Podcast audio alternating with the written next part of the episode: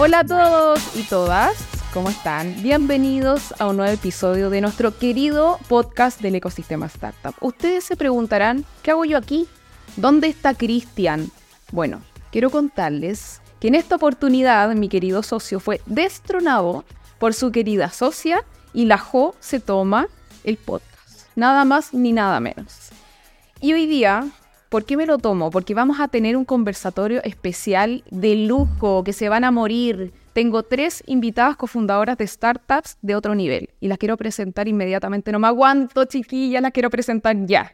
Dana, cofundadora de Wivo. Bienvenida. No te conocía, así que estoy muy feliz. Michi querida, cofundadora de Bond Up, que le ha ido excelente, así que estoy muy feliz por eso.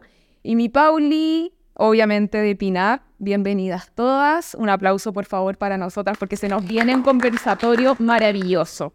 ¿Y de qué vamos a hablar, chiquillas? Yo les voy a contar. Es que emprender no es fácil. ¿Sí o no? Emprender no es fácil. El que les haya dicho que es fácil, elimínenlo inmediatamente de sus vidas. Así de simple, porque, o sea, estamos hablando de fundar una empresa. Estamos hablando de dirigir una startup. Estamos hablando de estar pendiente, lo que decíamos hace un ratito, de un crecimiento acelerado constante. Estamos hablando de un levantamiento de capital. ¿Cómo sobrellevamos todo eso? Siendo mujeres y siendo, obviamente, eh, fundadoras de una startup. Yo les cuento mi experiencia para partir. Yo solamente tenía un pequeño acercamiento a lo que es emprendimiento como reportera, como periodista, nada más. Ahí era, era solamente lo que conocía, pero vivirlo en carne propia, o sea, otra cosa. Nosotros como el ecosistema startup llevamos solamente tres meses. Para mí ha sido como tres años, no les miento. De verdad, intenso a morir. Si yo he estado estresada estos tres meses sin parar, yo digo, ¿qué pasa con ustedes? Que llevan otro proceso, ya llevan más años en sus startups. Entonces quiero, por favor, que en esta oportunidad lo hablemos ¿Cómo, ¿Cómo enfrentamos todo el estrés, esta carga emocional de poder llevar a cabo un emprendimiento exitoso, eh, encaminarlo hacia un crecimiento y que nos vaya bien? Si al final esa es la idea o no. Entonces mi primera pregunta va, ¿a qué grado de estrés ustedes han llegado en este camino del emprendimiento? Si me tendrían que decir del 1 al 10. Dana. 12. Michi. No, también. El número máximo extremo, sí. Pauli también. Sí, también. ¿Y, en qué momento? ¿En qué momento han sentido ustedes que ha sido como, como, como el máximo? ¿El máximo estrés? ¿En qué periodo de, de, su emprendimiento? ¿En qué etapa? Porque yo, tres meses, o sea, yo no puedo visualizar qué va a pasar más adelante. Cuéntenme. Bueno, en mi caso, una vez alguien me dijo que cuando tu emprendimiento se hace más grande, los problemas solo crecen. Así que cuando crees cuando he creído que es el máximo, viene un siguiente máximo, pero uno de los más fuertes, yo llegué acá a Chile en el 2019, ¿Ya? justo como en el medio, de, unos meses antes del estallido y un poquito antes de la pandemia. Hice mi primera venta en diciembre, eh, en febrero cerraron todo, eh, nosotros en Vivo hacemos, digitalizamos el proceso de compra presencial, es decir, las personas están físicamente ahí. Al llegar una cuarentena, eh, estar en un país nuevo, no conociendo a muchas personas y pasar dos años sin poder salir y si no vendíamos no podíamos comer Así es o salir del país sin conocer a nadie. Yo creo que ese fue uno de los momentos de mayor estrés personal que he enfrentado en mi vida, porque es tu emprendimiento y que puedas hacer la venta del mes no solo es tu proyecto, es literalmente tu comida y tu vida. Es todo. Es todo. Depende todo de eso. o nada, depende de eso. Y en el medio de la pandemia, pues, sin familiares cerca y todo eso, así que eso estuvo rudo. Déjalo hasta ahí, después nos vas a contar cómo lo lograste solucionar. Michi, ¿cuál ha sido tu momento álgido? Mira, la verdad es que a, lo largo de este año y medio que, que, ha sido emprender, yo creo que han sido varias las situaciones. Te creo. El, tema es, cómo uno lo maneja, pero yo creo que el mayor estrés que, que tiene un, un fundador es, es, el hecho de a veces llegar a fin de mes y no tener cómo pagar los sueldos y saber que, que chuta, que tenéis gente que tiene hijos, que no podéis no pagarle, eh, yo creo que ese estrés en verdad no te deja dormir y está ahí, o sea, no, no podéis dormir literal todos esos días viendo cómo vaya a lograr pagar el sueldo, entonces Eh, y, y, a mí personalmente tampoco me gusta mucho pedir ayuda, aunque uno muchas veces la tiene, pero uno cree que se, siempre se tiene que hacer la fuerte, que yo me la puedo solucionar. De alguna forma siempre llegaba eh, las lucas finalmente, de algún fondo, no me preguntéis cómo, pero llegaba y lograba pagar los sueldos. Pero eh, ese estrés fue, ah, sigue a veces siendo duro a fin de mes. Sí. Se, se repite de vez en cuando. Sí. Pauli. Sí, yo creo que lo que comentas también me hace mucho sentido, eh, pero también ese estrés fue muy compartido. Yo tengo una fundadora que partimos esto juntas. Eh, y sí, vuelvo al tema de tener que pagar los sueldos, de repente no tener que los clientes te paguen 30 días y tú no tener ese flujo y tampoco estar preparada, como no verlo y estamos llegando a fin de mes y no hay cómo pagar los otros sueldos porque el tuyo ya no importa. Eh, entonces, al final, eh, sí, también me ha pasado un poco eso de pedir ayuda, eh, pero al final siempre pasaba algo bueno, yo no sé si es suerte o no sé qué, pero se lograba. Y también yo pensé que el proceso de levantamiento de capital había sido lo más estresante, pero creo que fue lo de después. Eh, cuando ya recibes la plata, sabes que tienes que ir reportando, sabes que tienes que ir mostrando un crecimiento. Me empecé a despertar a las 5 de la mañana de golpe, después no podía dormir. Eh, creo que ese fue el momento, eh, fue como un mes y medio, en verdad que estuve muy estresada hasta que al final dije como, ya, algo tengo que hacer. ¿Qué hiciste?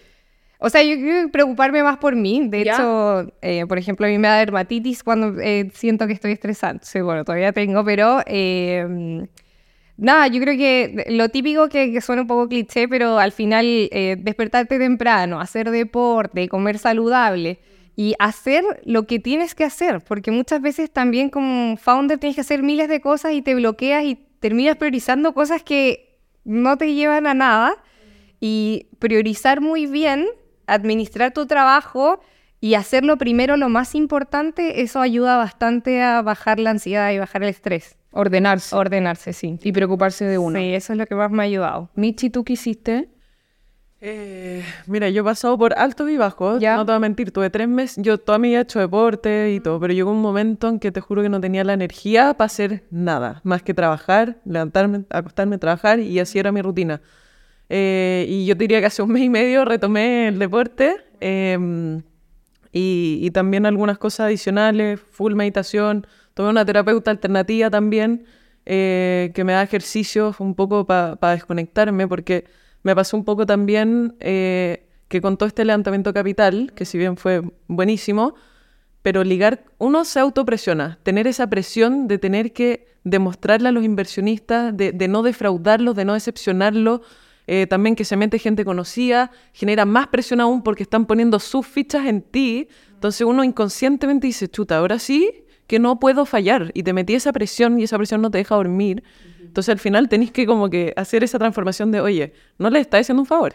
Le, estáis dando una oportunidad, ¿cachai? Como, no, es que te estén haciendo un favor, oye, caridad, no, esta cuestión es un negocio y una oportunidad para ellos, pero cuesta hacer ese, esa, esa transformación.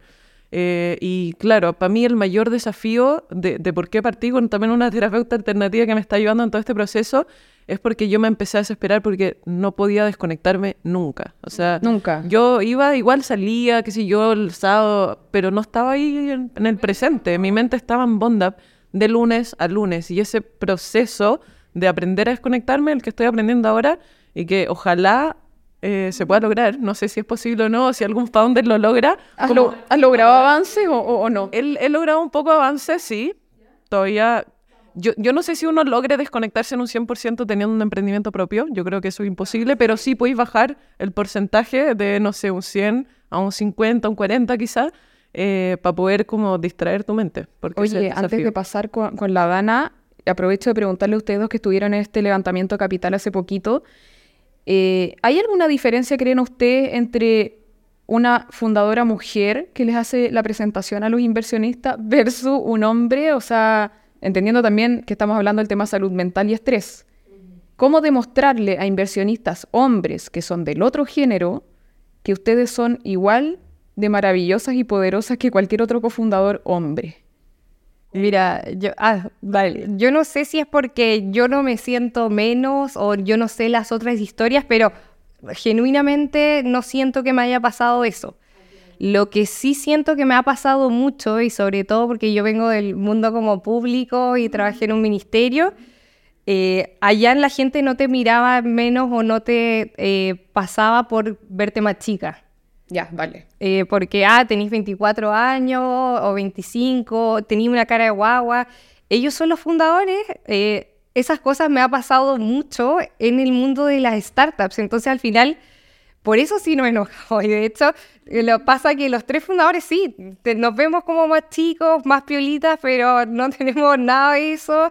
Hemos, hemos salido adelante, pero en ese tema eh, me pasa mucho en el mundo de las startups. Como que te ven más chiquitita, como menos seria y en verdad es como... Nada que ver. Pero no, no el tema de ser hombre o mujer, por lo menos a mí ya, no. qué bueno. Sí, qué bueno. Pero lidio con lo otro. O sea, digo, ya me voy a poner esto todo el tiempo. no sé qué cosa. Para verme más adulta. me voy a maquillar. A mí no me gusta maquillarme, entonces me voy a maquillar para la cuestión. Entonces, así. Con esas cosas me estresa porque me pasa mucho en este mundo. Sí, sí, te cacho. Michi. Eh, a mí me pasó algo divertido porque efectivamente, mira, antes de, de hacer este levantamiento de capital, obviamente me preparé y uno de los mentores que me ayudó en esto fue Seth de Starbucks. Ya. Y él lo primero que me dice, eh, Michelle, ¿pero vas a presentar tú? Y yo le dije, obvio que sí, pues sí. Soy la CEO, mi, mi, socio no, no, no es el que presenta, cada uno con su habilidad, que sé yo, entonces yo voy a presentar. Me dice, es que Michelle, eh, tienes que meter a tu socio en la presentación. Quizás hagan mitad y mitad porque los inversionistas en general invierten en hombres. Es difícil que inviertan en mujeres. Entonces yo te recomiendo, me dijo, que eh, Matías presente o presenten los dos, pero sí o sí tú lo metes en tu presentación. ¿Qué, y yo ¿qué te pasó por la cabeza? Que, puta, él, o sea, founder de Starbucks, obviamente nunca había hecho esto yo, pero le dije, ya voy a pensarlo, voy a ver cómo lo meto, porque a Mari tampoco le gusta mucho hablar, entonces como que no. Y yo afortunadamente en, mi ex, en la ex empresa donde trabajé cinco años tuve cargos donde me enfrenté siempre a gerentes corporativos de grandes empresas, entonces eso también me dio como la seguridad para decir, ¿sabéis qué? Puedo hacerlo sola. Presentar, en el fondo. Y, y me lancé a presentar sola, obviamente contando que tenía un socio hombre, que eso también obviamente sirve, pero al final presenté yo y, perfecto. O sea, creo que día, afortunadamente en Chile funciona muy diferente a Estados Unidos. En Estados Unidos yo creo que sí te va a pasar que si eres una founder mujer, eh, probablemente la probabilidad de que la Lucas va a ser mucho más baja que founder hombres. Si es que tienen como dos emprendimientos iguales, les va a dar seguridad, más seguridad invertir en un hombre, ¿cachai? Pero acá en Chile no, no fue así. Así que bacán. No. Eh, Dana, nos quedó pendiente tu técnica para poder mejorar el estrés o para salir de eso en los peores momentos. ¿Qué hiciste? ¿Acudiste a alguien? ¿Tomaste alguna medida? Cuéntanos. Bueno, primero me encantaría hacer más ejercicio todo el tiempo. Lo digo que eso es como lo que el, go-to y, no, no ha sido como a, donde he recurrido. Pero yo tuve un emprendimiento anterior. En ese tiempo me acompañaba un life coach. Yo estuve como tres años con un life coach y básicamente lo que hice en ese tiempo fue usar todas las herramientas a mi disposición del, del tiempo previo, que en ese caso tenía que ver, por ejemplo, a veces pasa que o, sea, ocurren todas estas circunstancias que generan mucha presión y uno se pregunta como, ¿por qué hago esto? Y empiezas a sentirte como encerrado y de repente una cosa que él me decía es como que importa mucho la historia que te cuentas a ti misma. Entonces, ¿a qué me refiero con eso? Esto es una decisión y es una decisión por vocación. Y es una decisión porque es algo que amas, porque es un propósito, es algo que quieres cumplir. Y a veces, con todos los problemas, esa pequeña cosita, que es el impacto que generas en las personas, que es el tipo de empresas que estás creando, esa es la parte que se olvida. Entonces, lo que yo hacía, y a veces, y a veces como un mantra, me lo repito, que yo lo elegí. Yo no estoy aquí obligada. Yo elegí este camino. Es mi vocación. Me hace feliz y tengo la oportunidad de hacer un impacto.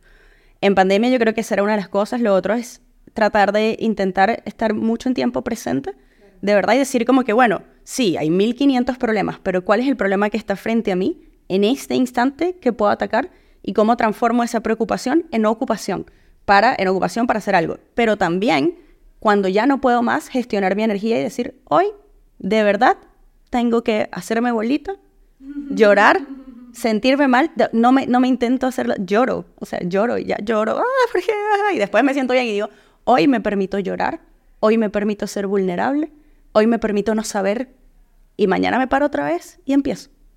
Y así. Hasta que de repente, bueno, ya se acabó la pandemia, volvemos a crecer, yay, y pasan las cosas. Pero creo que es un constante recordatorio de eso. Y la verdad, en algunos casos, ya empiezas como, Dios, ¿qué tengo que aprender de esto? Por Ayúdame. favor. necesito ayuda ya. Pero sí, sí. Eh, bueno, pregunta, aprovechando que estamos con el tema del levantamiento de capital y todo eso, ¿ustedes creen que los inversionistas apuestan más en hombres que en mujeres actualmente? A pesar de que tú señalabas, Michi, que la balanza ha mejorado, pero siguen teniendo como ese sesgo de tener más confianza en apostar en proyectos que sean más bien masculinos. Sí, yo creo que sigue habiendo una diferencia lo que pasa es que al final es, los, es para ellos lo conocido.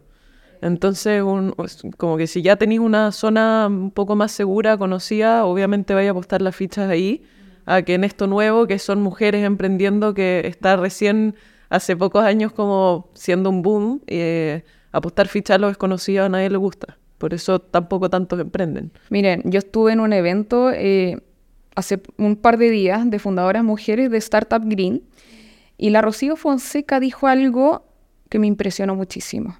Dijo que los Venture Capital apuestan solamente un 0, algo por ciento, para no, porque no me acuerdo exactamente la cifra, 0, algo por ciento a proyectos que son de mujeres fundadoras. Al resto, solo fundadores mujeres. Esa es la realidad, ¿cachai? Entonces, ¿qué está pasando? Yo estuve en un evento en Perú que era justamente, que si no me equivoco era del, del, Banco Interamericano, pero tenía que ver con este tema justamente. Y una de las cosas que había salido en un estudio es que generalmente los hombres, digamos, como que agarran y hacen proyecciones, son muy optimistas, digamos, como sobre sus capacidades de lograr. Entonces, claro, un inversionista está esperando grandes retornos y llega este chico que está confiado y dice, ya, yo voy a crecer 500% y se la vende y se la cree. Y lo que yo he visto y he hablado con mis amigas co-founders en muchas ocasiones es que nosotras nos sentamos y hacemos como que yo te voy a proyectar lo más cercano a lo que realmente voy a cumplir y voy a evaluar todos los escenarios porque para mí es más importante, primero, también una parte es el tema de protección que tenemos las mujeres, tanto de proteger al entorno, al equipo, los salarios de las personas en largo plazo, esa presión que sientes con el inversionista, como hay mucho de protección, entonces calculo escenarios de riesgo, soy más preventivo y versus que escucho a veces con mis colegas hombres que son más como, ya lo tiras 500, si se quema se acabó, la empresa... no, estoy diciendo que son todos, obviamente,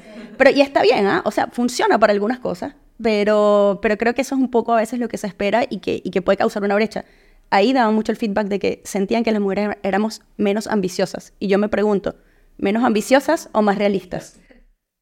Toda la razón, toda la razón. Buen análisis, muy cierto. punto. De hecho, me pasó hace poco porque estábamos con unas sesiones de pitch. ¿Ya? Eh, y me pasó lo mismo, como que yo estaba creyendo lo que esa persona estaba diciendo, porque ¿cómo? O sea, ¿cómo vas a vender eso? Ahora no tenía nada de venta y, pero ¿cómo lo vas a hacer?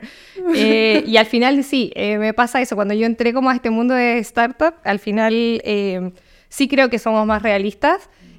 por ejemplo, en las, las, postulaciones para entrar a una aceleradora, en planificar tu ronda. y era como yo pedí ayuda, pero ¿cómo voy a poner esto? Ponlo, así como tienes que poner esto y que, pero si eso no va a ser así, o sea, es ponlo igual. Ponlo igual entonces como que al final como que siento que quizás los hombres como que maquillan mejor eso, se la creen mejor, no sé, porque no sé si en verdad se lo están creyendo o, no sé.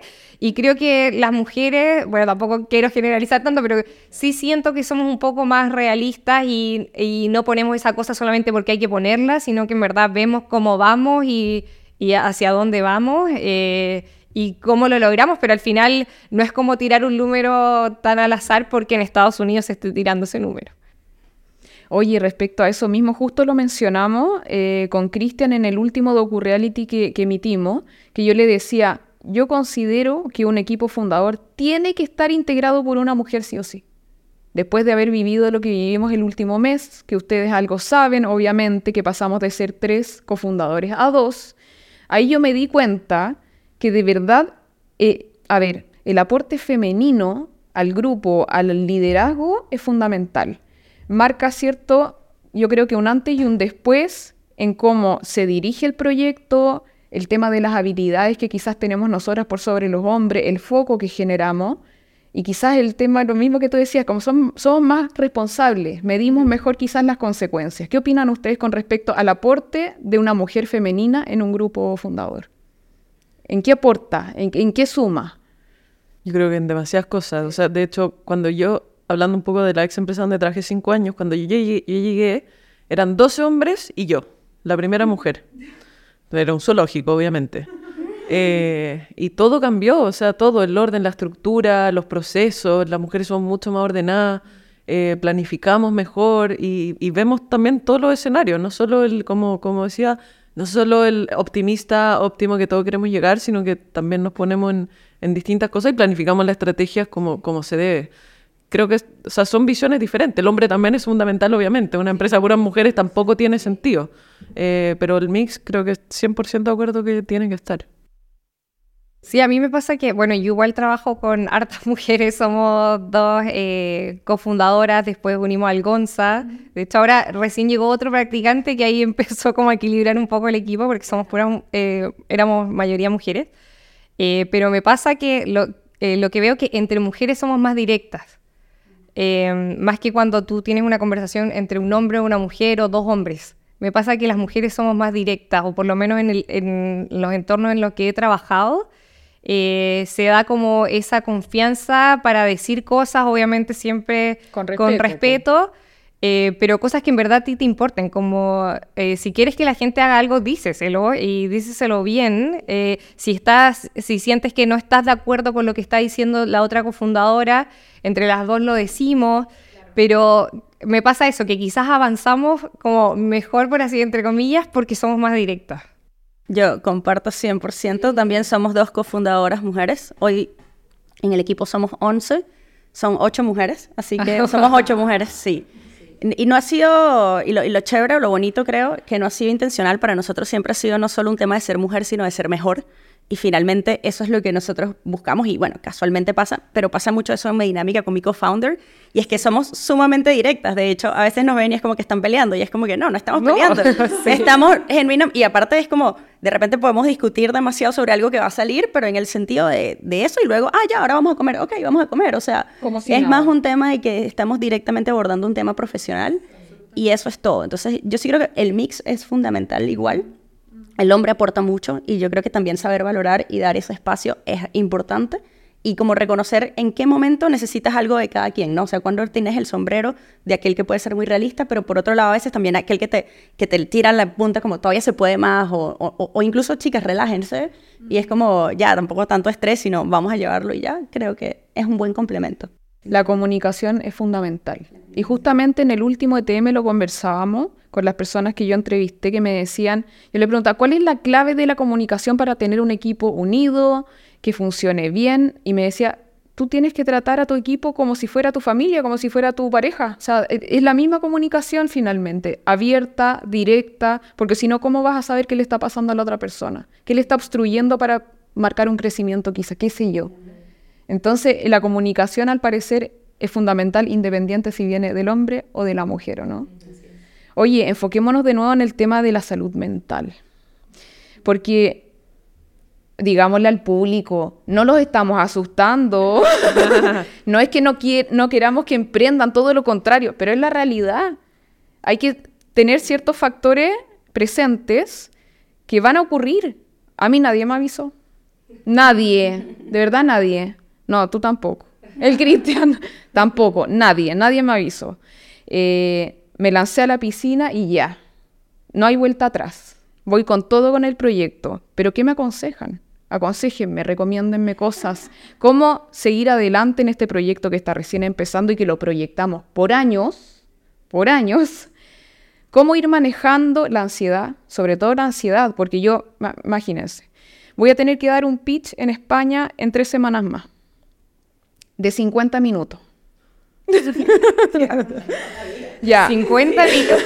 La vida, la vida, la vida. Eso no va a tocar nunca. No, entonces yo ya estoy con una ansiedad a mil porque siento que necesito prepararlo ya para poder tener un tiempo para... Porque quiero dar una buena presentación, pues si al final voy a estar frente a 20 inversores, ¿cachai? Inversionistas que van a estar escuchando mi historia y que los tengo que finalmente convencer, o más que convencer, que entiendan que tenemos un propósito, ¿cierto? Entonces, todos ustedes me imagino que han hecho pitch no tan largo obviamente, Pero, eh, ¿qué es lo que me recomiendan para poder llegar a esos inversionistas que probablemente la mayoría van a ser hombres? Entonces, ¿qué me recomiendan ustedes potenciar y para que no me vean como una cofundadora más mujer, sino que me vean como una cofundadora que quiere eh, sacar su empresa adelante con éxito, con un crecimiento bueno y que su empresa tiene un propósito que va a generar un antes y un después? Em, a ver, yo creo que lo más importante es que cuando uno habla en verdad desde el corazón y se como que se nota, eh, como que tú tienes, al menos a mí me sirvió mucho, es entender que no, no, en el fondo tú le estás haciendo un favor a ellos, no ellos a ti. En el fondo, tú tenés que escoger a tus inversionistas. Tú tienes un proyecto muy potente y tú los vas a escoger y les estás dando la oportunidad a ellos, no ellos a ti. Y cuando te convencís de eso, porque tú sabes que tu proyecto es bueno, tú sabes que es una mega oportunidad de negocio y te convences de eso, al final tú estás escogiendo y ellos no te escogen a ti. Entonces y lo proyectáis. Y lo proyectáis. Y, o sea, y tenéis que hablar empoderada, tenéis que moverte y tenéis que mirarlo a los ojos. A los ojos. Exacto. Y, y transmitiendo eso, porque, o sea, tú cuando habláis de ecosistema startup se te nota esa pasión porque la tienes de verdad. Entonces, cuando uno transmite eso, eh, de hecho, o sea, en, ayer con Impact IC hicieron, trajeron un Rockstar chillo y decía, se nota el brillo en los ojos cuando una persona en verdad habla desde el propósito, desde el corazón. A versus cuando un founder, puta, creó una startup por, simplemente porque era una buena idea y, se nota esa diferencia, ese brillo, esa, esa motivación. Entonces, yo creo que está ahí, está lista. Te amo. que se sepa. Pauli. Sí, a mí me gusta igual lo que dijiste, es como tú te proyectas. Eh, yo siempre, por ejemplo, cuando doy un pitch, eh, trato de em, tomarme el pelo o algo así, eh, ¿Ya? porque cara despejada, segura, me miras a los ojos al, jurado mientras estás dando el pitch. cambias porque de repente pasa como que no sé si te están, estás mintiendo, no sé qué cosa, si estás ahí toda ranada. y también, bueno, no voy a mentir, siempre obviamente que hay como una ansiedad antes de dar un pitch. Eh, hay un muy buen consejo, una amiga abogada, Vicky, si estás escuchando esto, pero eh, ella me enseñó eh, ejercicios de respiración antes de, entonces, tomando aire por un lado la nariz, cinco segundos, lo retienes, después botas. Y esa es una práctica que me ha ayudado mucho a calmarme antes de presentarme, entonces siempre lo hago. Eh, y, me, y, me, ha ido bien, nunca me he quedado en blanco, nunca nada. Y, y yo creo que el, el, último consejo que siento que es el más importante, que también se los traspaso al equipo de repente cuando tenemos que presentar, eh, tú estás metida en esto las 24 horas, nadie sabe más de tu negocio que tú, nadie sabe cómo hacer tu trabajo más que tú, nadie sabe los planes que tiene la empresa más que tú y no te, como que la gente de repente se, se, se, aproblema porque piensa que le van a hacer una pregunta que no vas a responder. Imposible, claro. es imposible que no la sepas responder. Entonces yo creo que eso también baja mucho la ansiedad de tú estás en esto y tú sabes mejor que todo el jurado. Quiero esos ejercicios. Sí, te los voy a enseñar después Muchas gracias. Dana. A mí me pasa que, por ejemplo, antes de un pitch, siempre reviso muy bien el negocio ya.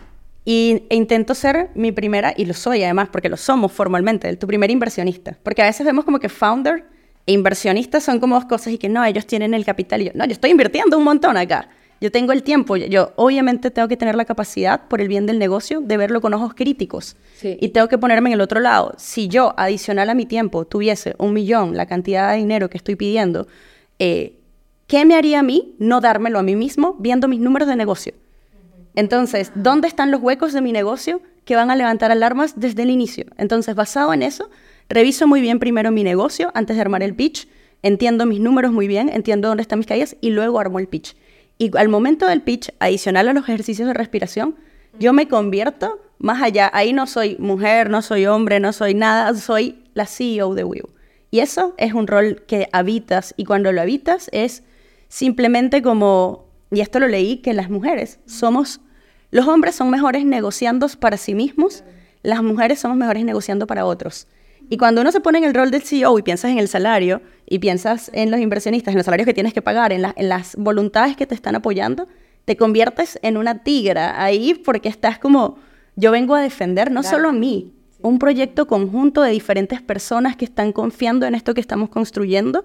Y es, a mí lo que me gusta de los, de los negocios en general, yo siento que hay un espacio de equilibrio porque tú puedes ser mujer, puedes ser chiquito, puedes ser lo que tú quieras, pero si tus números son buenos y están bien defendidos, se les olvida, olvídate. Tú, tú presentas una curva que está en 20% de crecimiento mes a mes y ellos no ah, se olvidan si eres mujer, si eres lo que sea. Y yo creo que esa es la parte como más importante. Buen punto. Porque a veces se mitifica mucho el tema del pitch en, en, el, en, el, en el mundo del emprendimiento. Y es como que, ¿cómo hago un gran pitch si no tengo un gran negocio? Eso es complicado, pues. Claro. Entonces es como que, bueno, la tarea empieza justamente antes y luego en ese momento es defender un buen caso de negocio. Finalmente es como, ¿cómo defiendo un buen caso de negocios? Y el performance es el soporte de eso. A mí eso me ayuda un montón como a a verlo y a sentirme segura después que he tapado todos los huecos. Sí. Y decir, ya, ok, de lo que me pregunten, esta es la respuesta, esto es y así lo veo. Me hace sentido. Y lo, de, y lo que dicen las chicas, 100%, es la pasión y el propósito. O sea, que cuando estés ahí, tú puedas ver a dónde vas así con una visión y lo puedas transmitir como, yo siento que vamos para acá y lo puedo dibujar de una manera, aunque no lo vean ahora, es porque no estamos en el futuro, pero esto en mi mente ya está pasando. Acompáñame en a construir este pequeño espacio. Qué maravilloso. Bueno, les doy las gracias por esos consejos, de verdad, de lujo. Prometo dar todo de mí y mi máxima energía, lo juro. Ya, y para cerrar, porque lamentablemente esto tiene fin, eh, quiero que me entreguen recomendaciones para las chicas, para las mujeres que nos están mirando en estos momentos, hombres también, ¿por qué no? ¿Cierto? Que quieren emprender, pero tienen miedo porque les han dicho que pasa esto, esto, esto, todas las cosas que hemos repetido. Entonces, ¿qué consejo le darían a estas mujeres que quieren atreverse, pero no tienen quizás las herramientas, tienen miedo de lo que pueda pasar? Un pequeño consejo cada una de ustedes. Voy a sumar una pregunta en eso. feliz, feliz. Que es también como que seas mujer y en mi caso al menos yo soy una fundadora eh, non-tech. O sea, no, no, no, soy de, no soy desarrolladora. No sé si es el caso de ustedes. También, no soy. Entonces, sería aquellas mujeres que no necesariamente son estudiaron, son computinas, como dicen acá. Claro. Eh, que quieren fundar una startup porque me llegan un montón y me dicen como, oye, yo realmente puedo hacer eso como lo hacen y es como, simplemente lánzate a hacerlo, lo vas a ir aprendiendo en el camino, es como montar bicicleta, tú puedes estudiar aerodinámica, tú puedes imaginarte cómo se mueve la bicicleta, pero hasta que tú no estás montado en una bicicleta, tú no aprendes a mover los pies. Entonces, ¿qué te diría? Simplemente lánzate sin miedo, es maravilloso, esto es una vocación. Si tú amas si tú crees en generar un impacto, en, como decía Steve Jobs, put a dent in the universe, poner esa, esa marquita en el mundo de algo tuyo, entonces no te quedes aburrido en algo que no te está construyendo, sino piensa en algo que te expande y persigue ese impacto, porque el, upside, que no lo hablamos ahora, es mucho más grande que el downside. Así que le diría a fundadoras, adelante. Con todo. Con todo. Michi. Eh, yo les diría, bueno, una pregunta que me hice yo al momento de renunciar, que es que se pregunten qué es lo peor que puede pasar y que en verdad al final nunca es tan terrible. Lo segundo es que consigan un buen socio, porque el camino a hacerlo sola es realmente terrible. Y lo tercero es que estén abiertas a que, su idea o lo que quieran hacer se pueda ir transformando, porque si uno se mantiene en una línea con el propósito, al final uno nunca se va a rendir independiente como salga. Ya sé, yo estoy con Bonda, puede surgir bacán, puede no surgir, pero mi propósito va a seguir siendo el mismo y puede que termine en otra cosa todavía pero en el fondo que sigan ese propósito que los va a llegar a, a, que no se obsesionen con la idea. Exacto, no se obsesionen con la idea y, piensen siempre en, ese propósito o necesidad. Sí, eh, yo les diría que piensen cómo, qué quieren ellas, como eh, saber qué tipo de fundadores necesitan y quieren al lado y sobre todo que evalúen mucho las personalidades. A mí me pasa que, bueno, entre los tres eh, sí nos compensamos muy bien. De repente yo soy más como ansiosa, les voy más directa y todo, y ellos son un poco más calmados. Entonces, como que al final siento que es muy importante, uno, sentirte cómoda con tu equipo.